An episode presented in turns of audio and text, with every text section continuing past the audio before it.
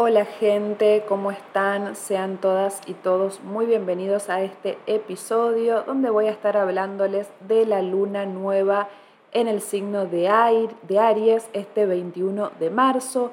Va a caer en el grado 049 de este signo, o sea, bien bien al inicio. Por lo tanto, para las personas del primer decanato de este signo, al igual que para los del primer decanato de Libra, de Capricornio y de Cáncer que forman esta cruz cardinal, va a estar rozándoles más de cerca, trabajando algunas cuestiones más eh, propias de esta luna nueva.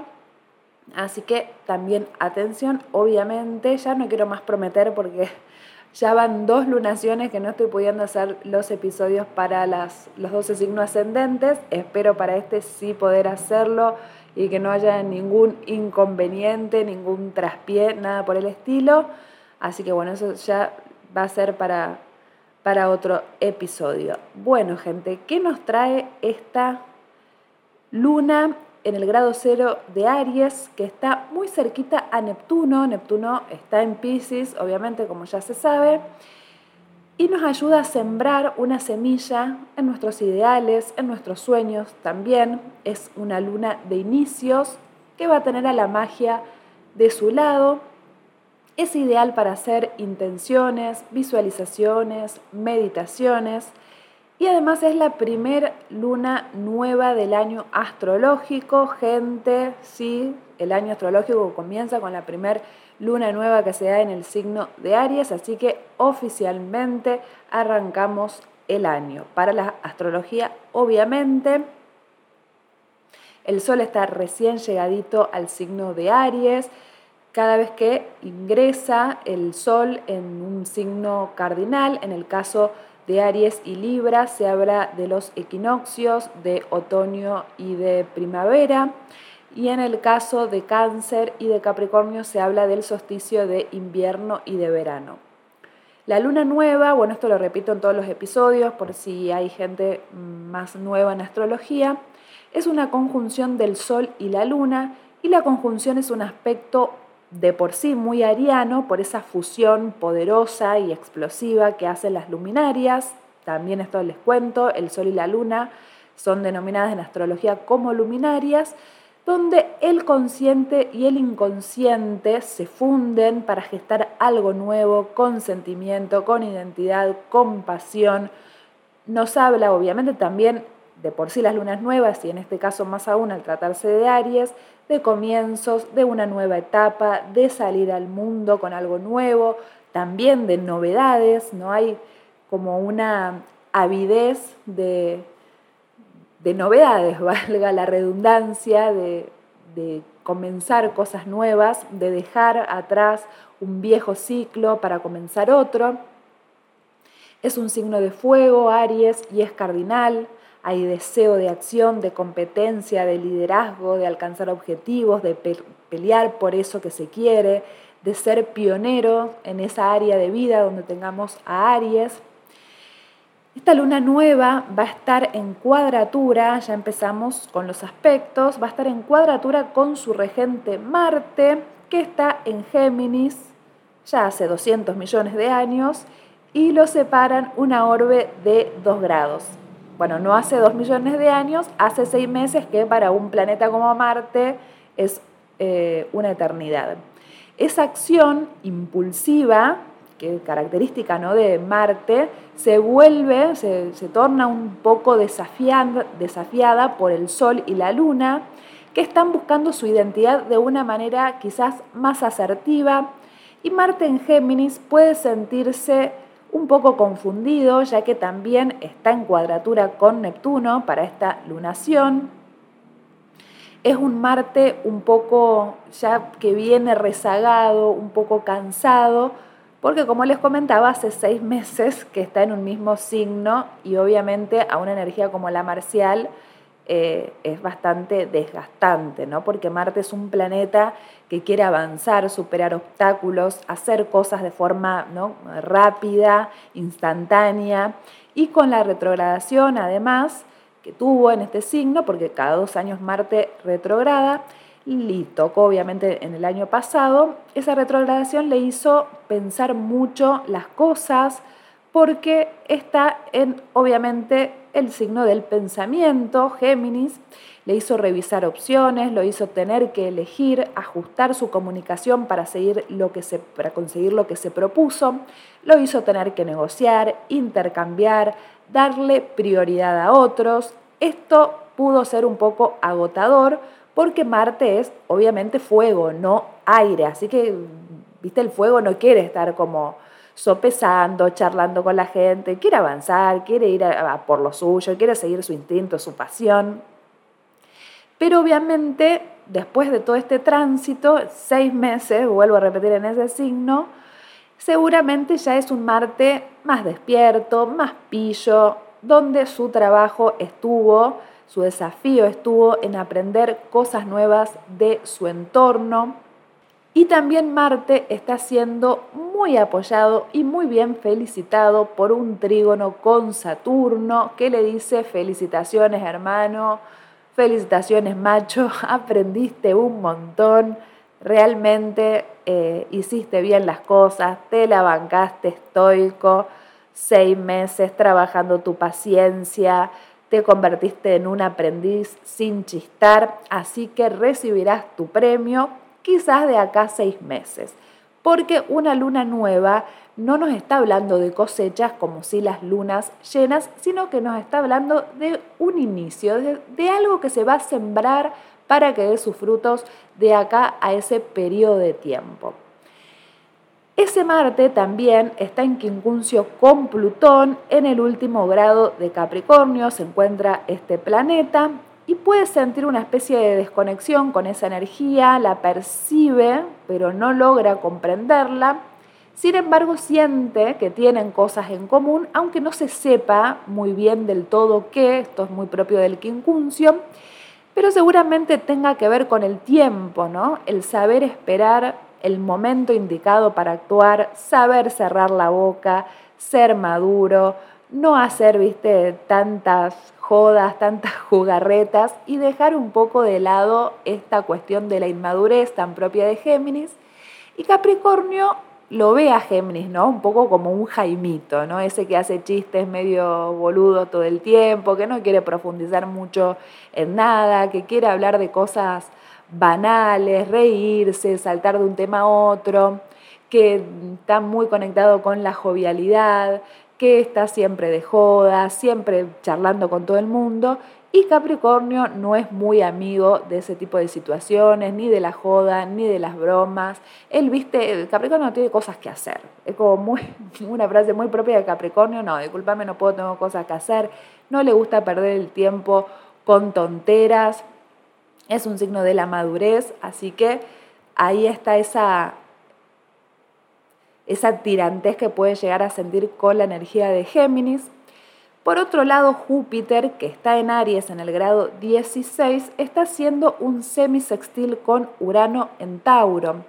Júpiter sabe que para expandirse, para crecer, para volverse más sabio, tiene que liberar algunas cosas de las que aún se está aferrando y quizás Urano tenga ¿no? que dejar esa rebeldía de la terquedad con la que está tan familiarizado y hay que renovar las ideas, por supuesto los ideales también como para volverse más sabios, ¿no? como creo que de esto nos puede estar hablando este semisextil entre estos dos planetas.